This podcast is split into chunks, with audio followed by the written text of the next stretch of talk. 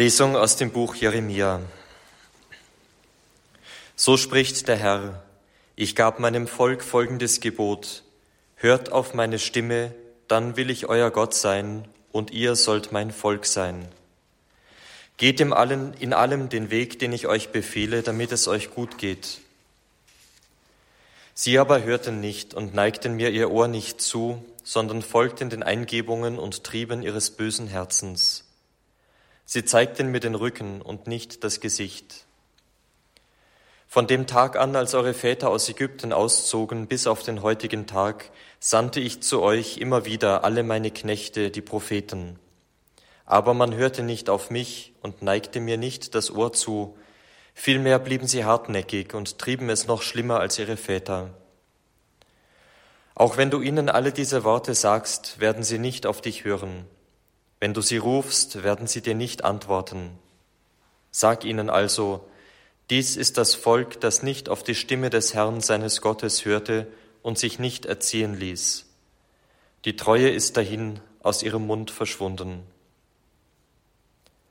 Wort des lebendigen Gottes. Dank sei Gott. Der Herr sei mit euch. Und mit deinem Geiste aus dem heiligen Evangelium nach Lukas. In jener Zeit trieb Jesus einen Dämon aus, der stumm war. Als der Dämon den Stummen verlassen hatte, konnte der Mann reden. Alle Leute staunten. Einige von ihnen aber sagten, mit Hilfe von Beelzebul, dem Anführer der Dämonen, treibt er die Dämonen aus. Andere wollten ihn auf die Probe stellen und forderten von ihm ein Zeichen vom Himmel. Doch er wusste, was sie dachten und sagte zu ihnen, jedes Reich, das in sich gespalten ist, wird veröden. Und ein Haus ums andere stürzt ein. Wenn also der Satan mit sich selbst im Streit liegt, wie kann sein Reich dann Bestand haben? Ihr sagt doch, dass ich die Dämonen mit Hilfe von Beelzebul austreibe. Wenn ich die Dämonen durch Beelzebul austreibe, durch wen treiben dann eure Anhänger sie aus? Sie selbst also sprechen euch das Urteil. Wenn ich aber die Dämonen durch den Finger Gottes austreibe, dann ist doch das Reich Gottes schon zu euch gekommen. Solange ein bewaffneter, starker Mann seinen Hof bewacht, ist sein Besitz sicher. Wenn ihn aber ein Stärkerer angreift und besiegt, dann nimmt ihm der Stärkere all seine Waffen weg, auf die er sich verlassen hat, und verteilt die Beute. Wer nicht für mich ist, der ist gegen mich, und wer nicht mit mir sammelt, der zerstreut. Evangelium unseres Herrn Jesus Christus. Lob sei dir, Christus. Liebe Zuhörer, liebe Brüder und Schwestern im Herrn, es gibt ein Buch von Pater Slavko mit dem Titel In der Schule Mariens, das eine praktische Einübung darstellt für die Nachfolge des Herrn. Kann man auch in die Schule des Bösen, des Teufels gehen? Kann man von ihm etwas lernen? Spontan würden wir das wahrscheinlich verneinen. Vom radikal Bösen, von dem, der verneint, der Durcheinanderwerfer, wie man das griechische Wort Diabolos auf Deutsch übersetzt, sollte man besser die Finger lassen. Wer sich mit ihm einlässt, hat schon verloren. In der Apokalypse wird er als ein Drache mit sieben Köpfen dargestellt. Das heißt, das ist ja ein Bild nur, das für eine Wirklichkeit aber steht. Er kann siebenfach denken.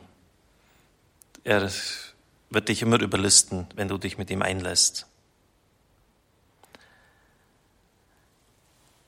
Kann man in die Schule des Bösen gehen? Kann man von ihm etwas lernen? Diese Frage hat Pater Karl Weiner bei seinem begeisternden Schlussvortrag bei dem Kongress Kirche in Not, Ostpriesterhilfe am Sonntag vor einer Woche auch aufgegriffen.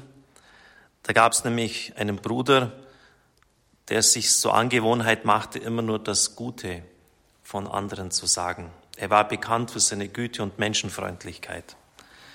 Das ist eine Tugend, die sehr schwierig zu praktizieren ist, wie jeder von Ihnen bestätigen wird, immer nur das Gute weiterzugeben. Dann sind die Mitbrüder zu ihm gekommen und haben gesagt, kannst du auch am Teufel noch etwas Gutes finden?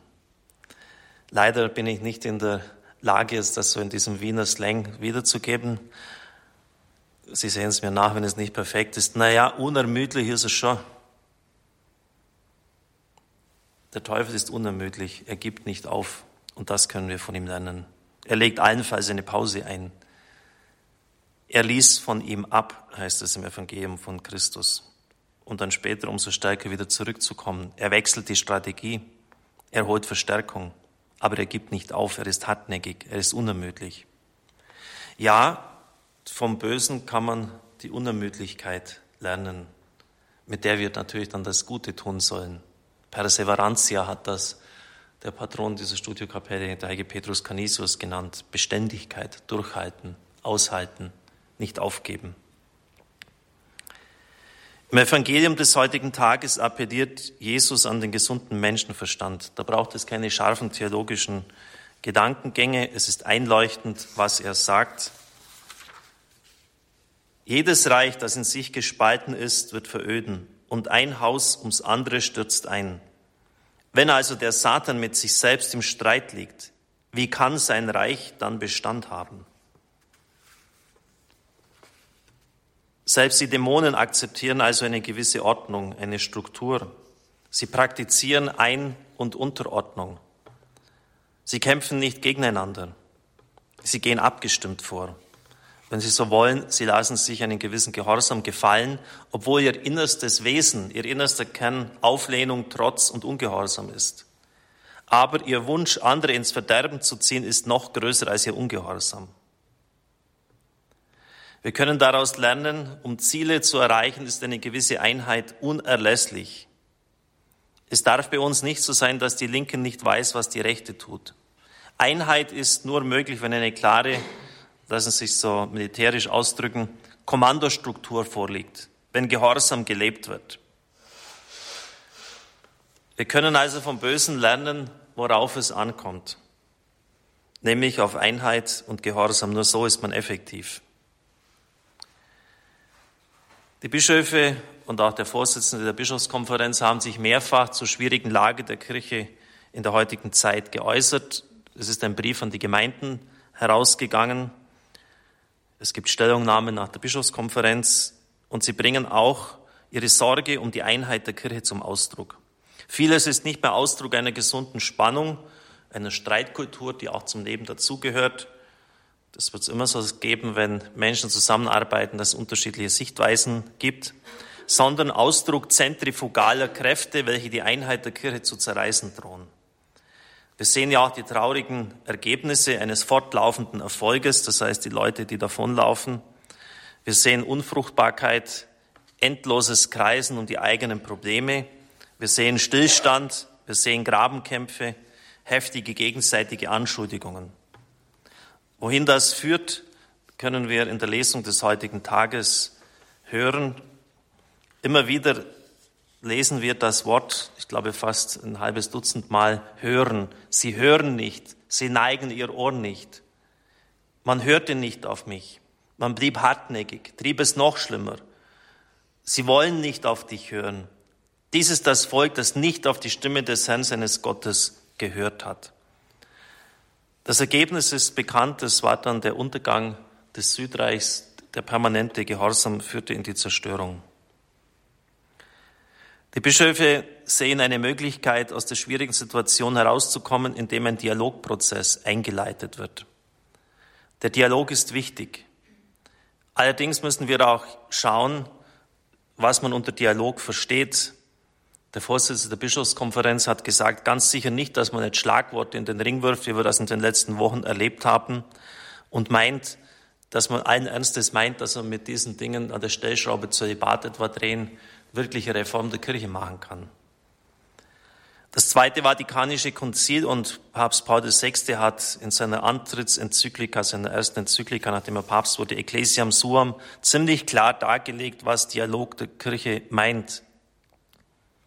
Es meint eben nicht das, was wir damit verbinden, ein ergebnisoffenes Diskutieren und Reden, erörtern, gemütlich zusammensetzen. Jetzt tun wir mal einen gemütlichen Plausch machen sondern Dialog meint Ringen um den Willen Gottes im gegenseitigen Gespräch, ein ernsthaftes Mühen und Ringen um das, was der Herr will.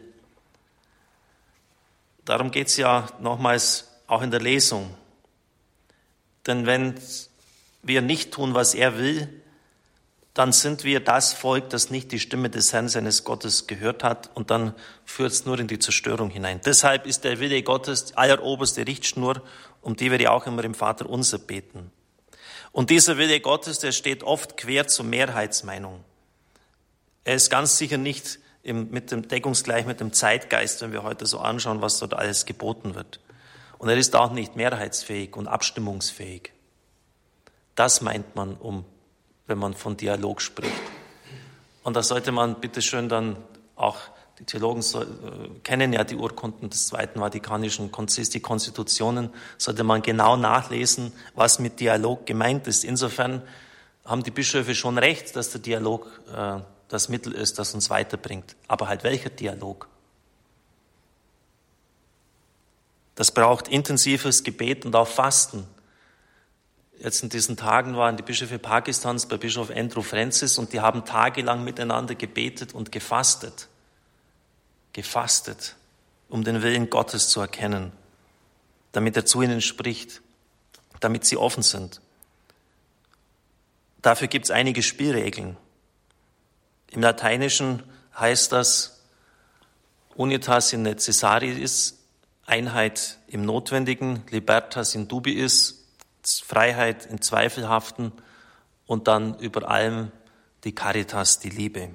Einheit im Wesentlichen. Es gibt die Essentials unseres Glaubens, die einfach klar vorgegeben sind. Eucharistie, Petrusamt, die Aufgabe, die Rolle der Priester, und wir sollten diese Dinge nicht so, auch in der Sexualethik sind die, ist die Offenbarung relativ klar. Und wir sollten da nicht das als Spielwiese hernehmen für unsere theologischen Überlegungen. Das verstehe ich unter Einheit im Wesentlichen. Aber es gibt auch eine Freiheit im Zweifelhaften. Ich nehme jetzt als Beispiel die Sendung, die wir jetzt kürzlich hatten über alternative Heilmethoden. Da ist vieles rein wissenschaftlich schon gar nicht geklärt. Man weiß nicht, ob, wie die Homöopathie wirkt, ob sie wirkt.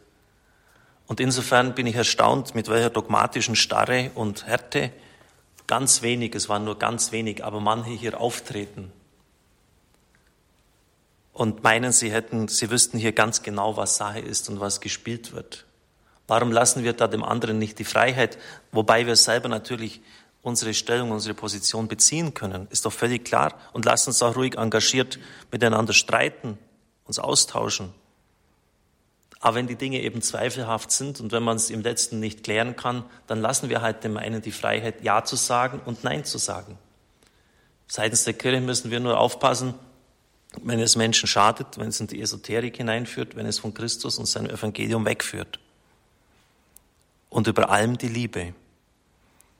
Das scheint manchmal auch in Vergessenheit geraten zu sein, wenn man so bedenkt, ich habe es kürzlich mal nochmals die Kölner Erklärung aus dem Jahr 89 gelesen, wie dort Johannes Paul II. heruntergeputzt wird. Das ist schon, das ist schon erbärmlich von den deutschen Theologen.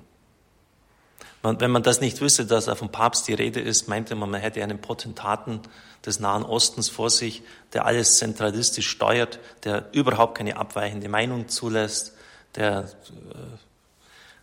äh, ja, der sich selber da und sein Ego zelebriert.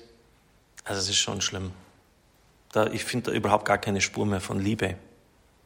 Und das mögen vielleicht mögen 200 Theologen und noch mehr sein, das ist mir völlig egal. Auf jeden Fall meine ich, dass so nicht geht.